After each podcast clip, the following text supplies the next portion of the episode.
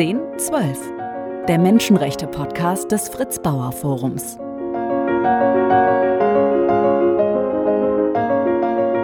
Heute mit einem Gast, der nicht für sich selbst spricht, sondern für eine sehr sichtbare Aktionsgruppe, vielleicht sogar für eine ganze Generation, für die letzte Generation, so wie sie sich selbst nennen, die eigentlich nur auf den Klimawandel hinweisen wollten und plötzlich Dinge in diesem Rechtsstaat äh, zu Tage fördern, ungewollt, unter denen sie auch leiden müssen, die wir uns alle vielleicht nicht hätten vorstellen können.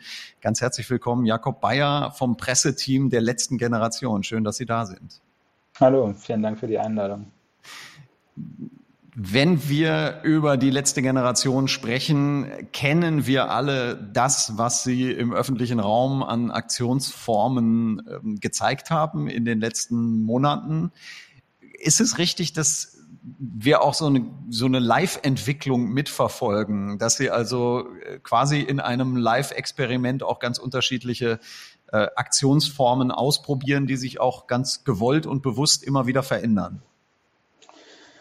Ähm, also wir sind von Anfang an immer dabei zu schauen, welche Protestformen wir gerade als ähm, am erfolgversprechendsten ähm, sehen und haben natürlich na, da nie vorher eine Sicherheit. Ähm, diese Art, auch in diesem Ausmaß des zivilen Widerstands, ähm, ist, glaube ich, für uns, für uns alle neu und natürlich auch für uns, die wir daran beteiligt sind. Ähm, es gibt, glaube ich, eine gewisse Weiterentwicklung. Es gibt aber auch ganz klar eine ähm, klare Kontinuität. Also wir haben mit den Straßenblockaden angefangen im Januar 2022. Und das ist immer noch das, was wir hauptsächlich machen und was wir, wie es gerade aussieht, auch ähm, in nächster Zeit hauptsächlich ähm, weitermachen werden, weil wir eben sehen, dass dieser Protest am besten dazu geeignet ist, ähm, eine Aufmerksamkeit zu erzeugen. Ähm, ich glaube, das ist offensichtlich, dass uns das ähm, gut gelingt. und dann, und das wird aber häufig auch in der öffentlichen Debatte vergessen, ist, uns geht es am Ende nicht nur um diese Aufmerksamkeit. Ich denke, die ist ganz wichtig, aber am Ende braucht es einen Druck. und wir sind der Hoffnung, dass wir am Ende auf den Straßen Deutschlands so einen Druck erzeugen kann, der eben von der Politik nicht mehr ignoriert werden kann, ähm, der nicht so leicht ignoriert werden kann wie mehrere Millionen Menschen ähm, auf normalen Demonstrationen. Ähm, von daher, ja, wir, wir schauen und es wird sicher auch in Zukunft noch weitere Protestformen geben, aber die bekommen meistens auch nur eine Aufmerksamkeit, wenn wir jetzt zum Beispiel einen Privatchat mit Farbe besprühen, bekommt der nur so eine große Aufmerksamkeit, weil wir allgemein ähm, diese Aufmerksamkeit durch die Straßenproteste er erreicht haben.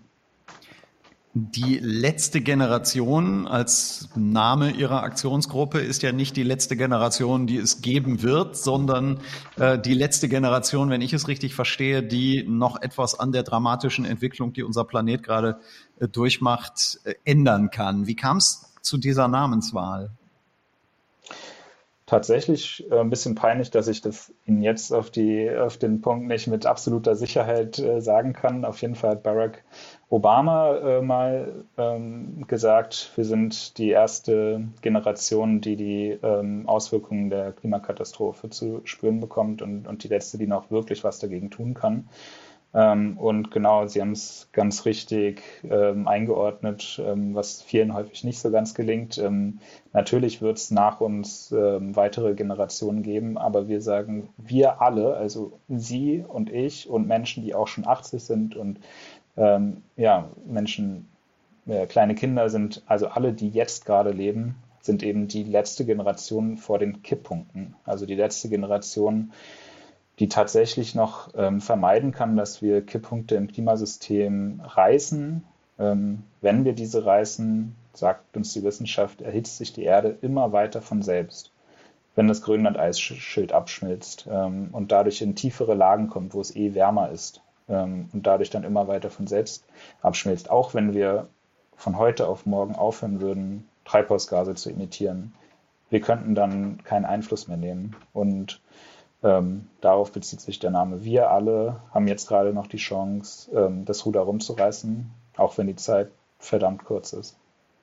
Wie erklären Sie sich diese, äh, die, diese Fähigkeit, will ich es nennen, der Menschen, all diese Erkenntnisse, die am Ende ja in der Wissenschaft völlig unstrittig sind, die auch, glaube ich, niemand anzweifeln würde, der sich ernsthaft damit beschäftigt. Aber wie erklären Sie sich dann die Fähigkeit vieler Menschen, das immer wieder wegzureden. Selbst bei äh, Temperaturen, die Anfang Juni bei 30 Grad liegen, dann den einen Bericht über den jetzt gerade unter dem Eis entdeckten Römerwanderweg äh, als beruhigende Erkenntnis äh, zu nehmen, dass das eh alles immer nur schwankt und früher auch schon so war. Ist das eine Überlebensstrategie oder ist das einfach nur das Ignorieren einer Gefahr? Ähm, also ehrlich gesagt kann ich es mir selbst ähm, kaum erklären. Ähm, und das ist auch das, was mich mit am meisten verzweifeln lässt, dass es doch alles eigentlich so offensichtlich ist, aber wir es gesellschaftlich anscheinend nicht mal mehr hinbekommen, die Situation anzuerkennen als die, die sie eben ist. Ähm, für die Gründe dafür, ähm, ich glaube, also da fallen mir ganz viele ein. Auf der einen Seite haben die Medien beispielsweise eine ganz große Mitverantwortung. Wenn wir eben die angesprochenen 30 Grad ähm, haben am Anfang des Sommers und die Bilder, die in den Medien dominieren, ähm, sind solche, wo Menschen im Freibad unterwegs sind, Eis stecken und eben nicht die dominierenden Bilder sind von verdorrten ähm, Ernten, von Ernteausfällen. Ähm, wie sollen Menschen, die diese Medien dann konsumieren, die Ernsthaftigkeit der, der Lage dann begreifen? Ähm, wir haben außerdem die Situation, dass die Klimakatastrophe natürlich menschengemacht ist, aber ähm, nochmal, da müssen wir auch nochmal ganz klar differenzieren. Ähm, der größte Ausstoß ähm, kommt von dem reichsten Prozent der Menschheit. Ähm, in den Jahren von 1990 bis 2015 haben 63 Millionen Menschen, also das reichste Prozent in der Zeit, doppelt so viel CO2 ausgestoßen wie die ärmere Hälfte der Weltbevölkerung. Also 63 Millionen Menschen, doppelt so viel wie mehrere Milliarden Menschen. Ähm, da sind natürlich massive Interessen auch dahinter. Ähm, die Ölkonzerne wussten seit Jahrzehnten, ähm, dass die Verbrennung fossiler Rohstoffe ähm, verantwortlich für diese Katastrophe ist und hatten natürlich ein massives Interesse ähm, daran, dass das nicht bekannt wird. Und ich denke, da gibt es, also ja, das ist eine ganze Vielzahl von Gründen. Trotzdem gibt es die, die Informationen mittlerweile auch. Wir kriegen regelmäßig die Weltklimaratsberichte. Ähm, das klingt alles schon extrem dramatisch und wir sehen, dass die meisten Prognosen ähm, eben keine Schwarzmalerei sind, sondern früher wahr werden ähm, als prognostiziert. Und ja, warum wir das nicht ähm, als Gesellschaft nicht ernst nehmen, ähm, kann ich mir auch nicht gut erklären, aber vor allem lässt es mich verzweifeln. Neben der Verzweiflung ähm, ist es Ihnen aber ja durchaus gelungen, diese Emotionen in Aktion zu übersetzen. Sprechen wir mal kurz über Ihre Aktionsformen. Einige davon äh, sind medial ja mit ganz großer Aufmerksamkeit ähm, begleitet worden. Sie haben ja auch das ein oder andere äh, Label angeheftet bekommen, gerade von ähm, Zeitungen mit großen Buchstaben. Ihnen wird immer mal wieder vorgeworfen, das ist alles viel zu extrem und das schreckt ja die Menschen nur ab und sie müssten doch eigentlich lieb und nett sein, dann wären alle auf ihrer Seite. Ähm, ist Ihnen diese Idee nie auch selber gekommen, dass Sie nur nett darum bitten müssten, dass der Planet nicht weiter zugrunde gerichtet wird und alle plötzlich bei Ihnen wären? Ich glaube, die Idee ist uns nicht nur gekommen, sondern ähm, die haben wir auch praktisch in die Tat umgesetzt. Also ähm, viele der Menschen, die jetzt bei der letzten Generation aktiv sind, haben die letzten Jahre davor ja alles ähm, versucht, waren mit Fridays for Future auf den Straßen und da hatten wir, glaube ich, genau das, was Sie ansprechen, ähm, einen großen Rückhalt in der Bevölkerung. Und ähm, ja, da haben sich Millionen, vor allem junger Menschen äh, zusammengeschlossen, sind auf die Straßen gegangen, haben demonstriert, so wie es vorgesehen ist, nämlich mit Anmeldungen und auf den Straßen, die dann gesperrt werden und auf einem Platz, der dafür vorgesehen ist. Ähm, und Ergebnis war ein Klimaschutzpaket, von dem dann das höchste deutsche Gericht später gesagt hat, dass es ähm, zukünftige Generationen nicht ausreichend schützt, dass es in Teilen gegen die Verfassung verstößt. Unser Ziel ist es jetzt nicht mehr als Gruppe beliebt zu sein. Ähm, und ich glaube, das ist den Menschen vielleicht teilweise noch nicht ganz bewusst. Dass wir gehasst werden als, als Personen, als Gruppe, ist natürlich oft nicht so leicht für uns persönlich, aber das äh, war uns von vornherein klar und deswegen ist es auch in Ordnung. Ähm, wir wollen, dass diese Mehrheiten, die ja in der Bevölkerung da sind für mehr Klimaschutz, dass dieser Wille, überleben zu wollen, ähm, dass der da ist, dass das eben in politischen Entscheidungen auch jetzt anerkannt wird. Wir machen jetzt eben keine einfache Demonstration mehr, wir machen jetzt Protest und wir leisten Widerstand. Wir leisten Widerstand gegen den Kurs der Bundesregierung, wo, wo wir objektiv feststellen können, dass wenn wir so weitermachen, dass unsere Lebensgrundlagen vernichtet werden. Und wir können jetzt, wo die Erde sich noch nicht um 1,5 Grad erhitzt hat, das, worauf wir uns ja geeinigt hatten, was wir nicht mehr erreichen werden, sondern jetzt sind wir bei 1,1, 1,2 Grad. Was jetzt schon passiert, ähm, ganze Kommunen in, in Frankreich, die äh, kein Trinkwasser mehr haben. Spanien verdorrt, ist quasi das ähm, Gemüsehaus Europas. Ähm, wir haben jährlich tausende Hitzetote in Deutschland. All das passiert jetzt gerade. Ähm, und wenn wir so weitermachen, dann gerät es eben, wie anfangs gesagt, außer Kontrolle. Und ähm, das nehmen wir einfach nicht hin. Und wir sind der Überzeugung, dass es nicht zwingend notwendig ist, dass wir dafür beliebt sind. Als Sie die ersten Male Straßen blockiert haben, nehme ich an, war Ihnen klar, dass das zu Reaktionen führen wird. Das war ja Sinn und Zweck auch dieser Aktion. Haben Sie sich vorstellen können, dass das zu, zu solchen auch tätlichen Angriffen auf Ihre äh, Kolleginnen und Kollegen führt, dass äh, sich der ja, der Volkszorn äh, da in dieser Form dann entladen wird? Waren Sie da in irgendeiner Form darauf vorbereitet? Ähm, dass das passieren kann, war uns auf jeden Fall von Anfang an bewusst. Deswegen sind auch alle, die an solchen Straßenblockaden teilnehmen, ähm, trainiert. Ähm, wir stellen uns quasi emotional darauf ein, versuchen auch wirklich deeskalierendes Verhalten zu trainieren. Ich glaube, diese Reaktionen waren schon auch von Anfang an da, aber jetzt machen wir natürlich mehr Proteste und umso mehr solcher Reaktionen gibt es natürlich auch.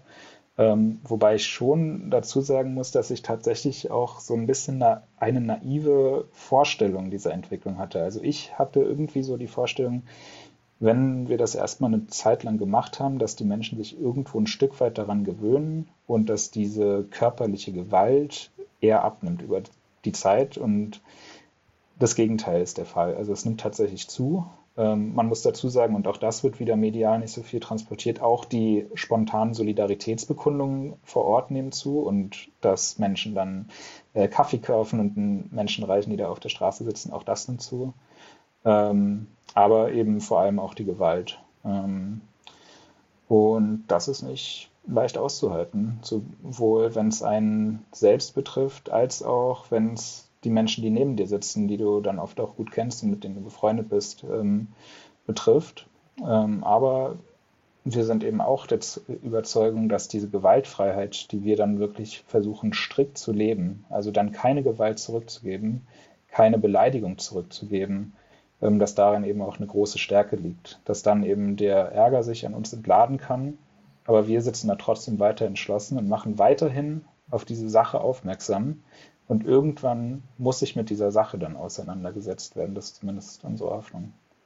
Und glücklicherweise kommt ja, wenn sie attackiert werden, oft sehr schnell die Polizei und stellt sich dann hoffentlich schützend vor sie. Das wäre die Wunschvorstellung. Das, was wir erleben, ist ähm, sicherlich auch, muss man ganz ehrlich sagen, auch diese Bilder gibt es ja Polizistinnen und Polizisten, die auch dann äh, wütende Autofahrerinnen und Autofahrer stoppen, äh, ganz ohne Frage. Ähm, aber haben Sie das Gefühl, wir sprechen ja in diesem Podcast über Menschenrechte, dass Ihr Recht auf körperliche Unversehrtheit, Ihr Recht auch auf äh, Protest und auf freie Meinungsäußerung äh, gewahrt wird in Deutschland? Ähm, ich glaube, auch da gibt es nicht die eine klare Antwort. Also ähm, was wir ganz häufig sehen, ist, dass Polizistinnen sich genau daran halten, wie es eben vorgesehen ist. Wir blockieren eine Straße, ähm, die kommen an, sehen, wir haben Transparente dabei, ähm, dass wir eine politische Botschaft haben und erkennen das dann erstmal als das an, was es ist, nämlich ähm, eine Versammlung, die eben auch auf den Straßen stattfinden kann erteilen uns dann Auflagen, dass wir die Blockade auf den Gehweg verlegen wollen, wo wir dann sagen, nee, das möchten wir nicht, weil dort werden wir ignoriert. Wir wollen genau hier sein, wir wollen auch diese Störung und ähm, dann lösen sie unsere Versammlung auf, tragen uns von der Straße ähm, und machen eben die Maßnahmen, die sie gehalten sind äh, zu machen. Ähm, wir sehen aber auch, dass ähm, Schmerzgriffe angewendet werden, ähm, also Menschen solche Griffe zugefügt werden, die ja solche Schmerze, Schmerzen auslösen, dass du nicht mehr anders kannst, als mitzugehen. Ähm, das ist etwas, was von Amnesty International als Folter bezeichnet wird. Ähm, und wir sehen auch, dass Polizistinnen nicht immer Menschen davon abhalten, ähm, gegen uns körperlich ähm, vorzugehen.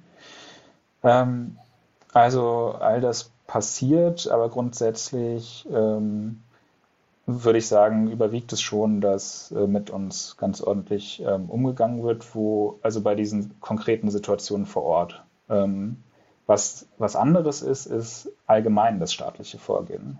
Also wir sehen, dass wir ähm, in den vergangenen Mo Monaten mehrmals ähm, äh, unsere Häuser durchsucht wurden, dass Menschen in Präventivgewahrsam genommen wurden, ähm, also mehrere Wochen im Gefängnis verbracht haben. Ähm, und das ist eben ein staatliches Vorgehen gegen einen zwar störenden, aber friedlichen Protest, den ich schon ziemlich krass finde. Jetzt gibt es sicherlich ähm, eine besondere Rolle des Bundeslands Bayern ähm, in diesem ganzen Konzert der staatlichen Maßnahmen. Was wir aber erleben, sind durchaus Maßnahmen, die auch von anderen Bundesländern unterstützt werden. Ähm, wir hören dann auch eine Berliner Justizsenatorin, die im Grunde das Vorgehen dann in ihrem Land äh, in den Medien erklärt und verteidigt.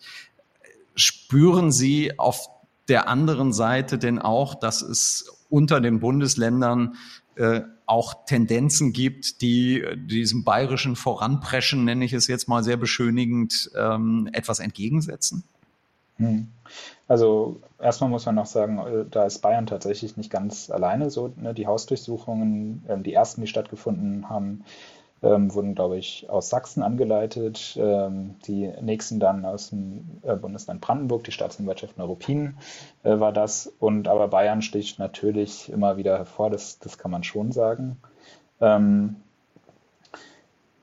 also ich würde das gar nicht so an einzelnen Bundesländern festmachen, sondern ähm, was, woran, wo man einen unterschiedlichen Umgang sehen kann, ist an den Gerichten selbst. Dort, wo dann nämlich tatsächlich detailliert sich damit auseinandergesetzt werden muss, ähm, was unser Protest eigentlich ist, ist, sind das einfach Straftaten, wie äh, von ja, gerne CSU-Politikern äh, behauptet wird, ähm, oder ist das nämlich häufig doch von der Versammlungsfreiheit beispielsweise bedeckt. Ähm, und da hatten wir jetzt vor ein paar Tagen wieder einen Beschluss eines Landgerichtes in Berlin, das eben ähm, ja einen, Strafbefehl gegen uns ähm, gar nicht erst ähm, eröffnen wollte. Hat einen Beschluss gefasst, wo sie eben sagen, nee, diese, ähm, dieser Protest war von der Versammlungsfreiheit gedeckt. Ähm, und dort wog das Recht auf die Meinungsäußerung auch schwerer als die 35 Minuten in dem Fall äh, Stau, die dort entstanden sind, also das Recht auf ähm, freie Fortbewegung. Und ähm, das ist was, was wir jetzt immer mehr beobachten. Also viele Menschen von uns stehen vor Gericht, stellen sich auch diesen rechtlichen Konsequenzen. Wir nehmen die bewusst in Kauf. Und ähm, dort gibt es sehr, sehr viele Verurteilungen. Aber wir sehen eben auch jetzt in den nächsten Instanzen, ähm, dass die das häufig doch nicht so klar sehen. Ist da zu erwarten, dass es irgendwann auch höchstrichterliche Festlegungen gibt, die vielleicht dieses unterschiedliche, diese unterschiedlichen Behandlungen äh, dann auch mal etwas einebnen und auf ein Level bringen? Ich denke schon, dass wir ähm, diesen Weg gehen werden und dass, dass wir irgendwann vielleicht auch das vom Bundesverfassungsgericht ähm, verhandeln werden. Aber da würde ich dann eben, eben wieder sagen, die Zeit haben wir nicht. Ähm, wir haben zwei bis drei Jahre ähm, laut vielen Wissenschaften, bevor wir diese Kipppunkte im Klimasystem reißen. Dann ist es eben, wie gesagt, zu spät. Und deswegen warten wir als Gruppe auch nicht auf die höchstrichterliche Entscheidung, ähm, dass unser Protest jetzt doch eben legal ist. Wir sagen, auch wenn er vor dem Gesetz illegal ist, machen wir den.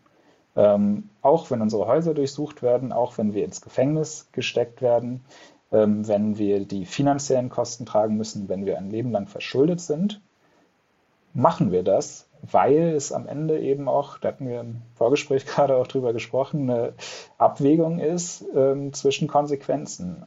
Also natürlich kann ich mir überlegen, ähm, ich möchte diese rechtlichen Konsequenzen nicht tragen, dann mache ich diesen Protest nicht.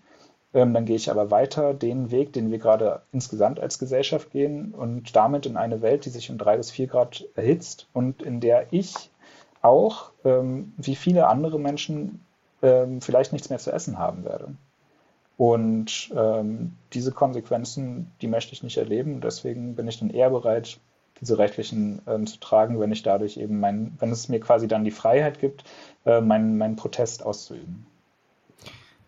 Sie haben ähm, die Gerichte angesprochen, Sie haben auch die Politik angesprochen. Gibt es von Ihrer Seite beobachtbar einen äh, Zusammenhang zwischen politischer Sprache, die ja in Ihre Richtung auch in einer Art verroht ist, die schon bemerkenswert ist, und der Reaktion der Menschen auf der Straße. Also damit sich Volkszorn entzündet, ist es ja durchaus auch manchmal hilfreich, wenn dann diese Menschen das Gefühl haben, sie führen jetzt nur das aus, was äh, gesellschaftlich gewünscht ist. Mhm. Ähm, wir, wir hören Politikerinnen und Politiker, die äh, mit wenig Respekt vor ihrem Protest über sie sprechen, auch manchmal sehr diffamierend. Und auf der anderen Seite schaukelt sich sozusagen diese Aggression hoch. Gibt es da aus Ihrer Sicht einen Zusammenhang? Ähm, also ich finde, den, den Zusammenhang kann man auf jeden Fall herstellen. Ähm, ich habe ihn jetzt nicht empirisch untersucht, ähm, aber wir sehen eben, dass die Sprache immer mehr verroht und dass die Gewalt gleichzeitig zunimmt. ich muss aber auch dazu sagen, ich, uns allen ist schon bewusst, dass wir den Menschen da einiges zumuten. und natürlich wünsche ich mir, dass es diese Gewalt nicht gibt. Und ich glaube auch nicht, dass es wirklich angemessen ist. Aber die Menschen stehen in dem Alltag, den wir häufig haben, einfach auch so sehr unter Strom. Ähm, wir kommen jetzt aus mehreren Krisen, Corona, Energiekrise. Äh, Menschen arbeiten in Vollzeit und kommen trotzdem gerade so über die Runden. Und dann setzen wir uns dorthin und hindern die noch auf dem Weg zur Arbeit. Und da kann ich schon erstmal verstehen, dass da ähm, sehr viel Wut da ist. Ähm, was ich dann aber versuche, den Menschen deutlich zu machen, dass wir eben auch für die dort sitzen. Also ähm, ganz einfaches Beispiel. Ähm, der Handwerker, der dann gerade, der, der Dachdecker, der gerade auf dem Weg zur, zur Baustelle ist, der zahlt die CO2-Steuer, wenn er sein Auto betankt. Die Superreichen, die in erster Linie verantwortlich sind für die Klimakatastrophe, die den größten Beitrag dazu haben ähm, und aber am wenigsten darunter leiden werden, ähm, die zahlen, wenn sie ihre Superjacht betanken, diese CO2-Steuer nicht. Das ist einfach, und diese, das ist ein kleines Beispiel für so viele Ungerechtigkeiten, ähm, die dort stattfinden. Und das ist das, worauf wir aufmerksam machen wollen. Es ist eigentlich nicht wirklich die Klimakatastrophe, sondern es ist eine riesige menschliche Katastrophe, der riesige Ungerechtigkeiten zugrunde liegen. Ähm, und das aber zu transportieren äh, oder den Menschen verständlich zu machen, das ist halt oft nicht so einfach, weil es erstmal offensichtlich so aussieht, ihr sitzt dort vor den Autos, also habt ihr was gegen die Menschen, die dort im Auto sitzen. Ähm, wir haben aber, wir wissen eben einfach nur, dass, dass dieser Protest dort, wie ich schon gesagt habe, eben nicht ignoriert werden kann. Ähm, und deswegen machen wir es.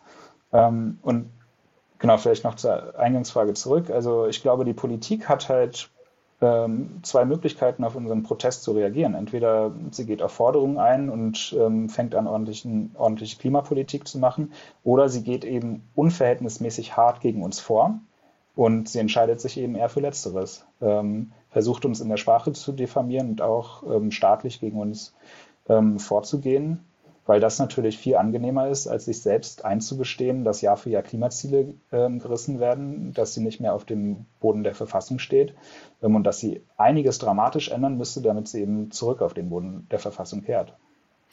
Kipppunkte gibt es ja möglicherweise nicht nur beim Klima, sondern auch bei Menschenrechten. Erleben wir gerade so etwas, wenn ich daran denke, dass plötzlich Präventivhaft, was für, für uns alle eigentlich undenkbar gewesen wäre, noch vor einigen Monaten zu einem alltäglichen Bestandteil der Nachrichten geworden ist, dass äh, in Bayern ein Polizeigesetz diskutiert wird, das äh, gerade in diesem Bereich Möglichkeiten für die Zukunft auch zementieren wird, die sich ja nicht zwangsläufig auf äh, ihre Straßenproteste äh, begrenzen werden? Also erleben wir da auch, dass sich im staatlichen Handeln Grenzen verschieben, die dann möglicherweise auch andere Protestformen, andere Meinungsäußerungen treffen werden? Ähm, ja, wir sehen, dass die Politik sich immer mehr für dieses Vorgehen entscheidet, anstatt eben sich vielleicht mal mit uns an den Verhandlungstisch zu setzen. Ähm, genau, wir sehen Präventivhaft, wir sehen, dass ähm, Häuser durchsucht werden, dass Polizei mit vorgezogener Waffe ähm, zu den Menschen ins äh, Zimmer stürmt.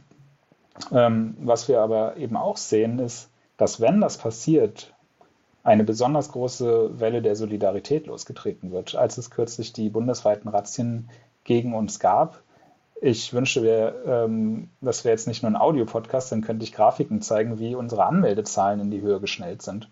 Ähm, unsere Konten wurden beschlagnahmt. Wir haben innerhalb äh, weniger Tage mehrere hunderttausend Euro erneut durch Spenden einnehmen können. Ähm, und das ist eben auch genau das, was so ein bisschen hinter unserem Protest steht. Wir machen störenden Protest und bringen damit die Politik in die Situation, auf uns reagieren zu müssen. Ähm, und wenn sie sich dafür entscheidet, eben so unverhältnismäßig hart gegen uns vorzugehen, dann ähm, steigt die Solidarität, dann kommen immer mehr Menschen dazu. Ähm, und dann kommen vielleicht hoffentlich, auch äh, Sie haben es gesagt, es gibt soziale Kipppunkte, irgendwann so viele Menschen dazu, ähm, die dann sagen, wir machen jetzt Protest, wir machen einen Protest, der nicht angemeldet ist, ähm, der Druck erzeugt, der nicht ignoriert werden kann. Und dann kommen wir endlich dahin, dass wirklich auf die inhaltlichen Forderungen eingegangen werden muss, dass nicht mehr so oberflächlich die Menschen als Straftäter abgetan werden äh, können, sondern dann muss tatsächlich inhaltlich was passieren. Ob das klappt, ähm, ob, ob wir da einen Erfolg haben werden, das, äh, da hat keiner von uns eine Gewissheit, aber das ist so im Groben die Theorie, die dahinter steht und die wir zumindest gerade als die beste Chance auf Erfolg sehen. Die Menschen kennen ihre Aktionsgruppe, kennen ihre Aktionsformen, aber erstaunlicherweise kennt kaum jemand tatsächlich ihre ganz konkreten Forderungen, zumindest am wenigsten die, die sich wahnsinnig darüber echauffieren, was sie da tun. Es herrscht so ein bisschen die Vorstellung vor, äh, dass äh, sie dabei sind, unser ganzes Leben unmöglich machen zu wollen. Wenn man sich dagegen ihre ganz konkreten Forderungen anschaut, äh, sind die ja fast schon erstaunlich ähm, realitätsnah. Was müsste denn die Politik eigentlich tun, um diesen, äh, die, diese Aktionen zu beenden? Also was müsste man ihnen geben, was müsste man der Gesellschaft insgesamt geben, damit sie aufhören? Na, wir sind angetreten mit sehr leicht erfüllbaren Forderungen wie 9-Euro-Ticket und Tempolimit. Ähm, beide Sachen, die leicht erfüllbar sind, ähm, sehr, sehr kostengünstig.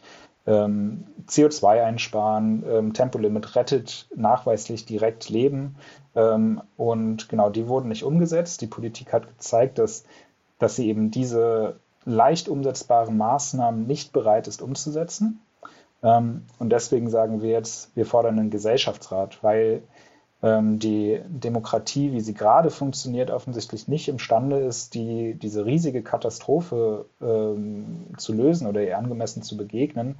Deswegen fordern wir jetzt auf demokratische Instrumente ähm, zurückzugreifen, die auch schon erprobt wurden, ähm, die immer wieder auch gezeigt haben, dass gerade bei schwierigen Fragen ähm, dadurch eine sehr gute Unterstützung für die Politik ähm, ermöglicht werden konnte. Ähm, also konkret fordern wir einen Gesellschaftsrat, der unter der Frage zusammenkommt, wie beenden wir die ähm, Nutzung fossiler Rohstoffe sozial gerecht bis zum Jahr 2030.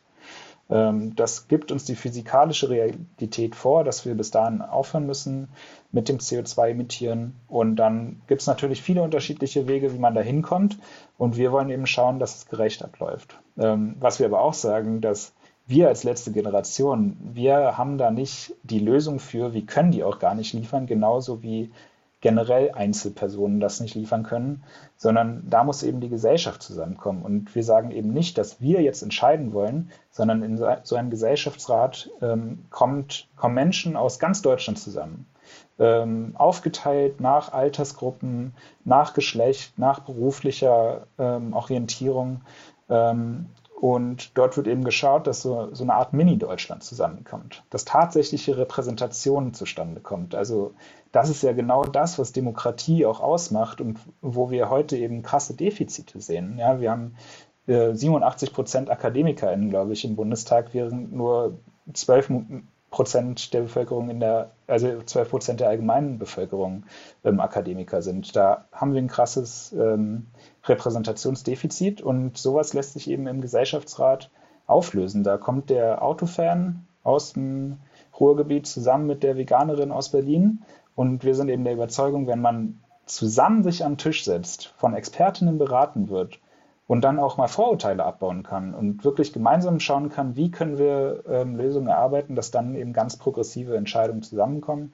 Äh, deswegen, ähm, sobald es den Gesellschaftsrat gibt, ähm, sind wir der Überzeugung, brauchst du unseren Protest nicht mehr. Also man könnte die Störungen der öffentlichen Ordnung, die sie verursachen, relativ leicht beheben, indem man äh, diese Idee aufgreift. Ähm, Jakob Bayer, ganz herzlichen Dank, nicht nur für dieses Gespräch, sondern auch für Ihren Einsatz, weil Sie am Ende ja durchaus auch für elementare Menschenrechte auf die Straße gehen und äh, dafür ja, im wahrsten Sinne des Wortes den Kopf hinhalten. Vielen Dank, dass Sie die Zeit hatten für das Gespräch.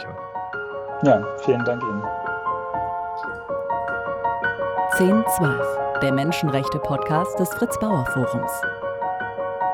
Mehr Informationen zu unserer Arbeit unter fritz-bauer-forum.de.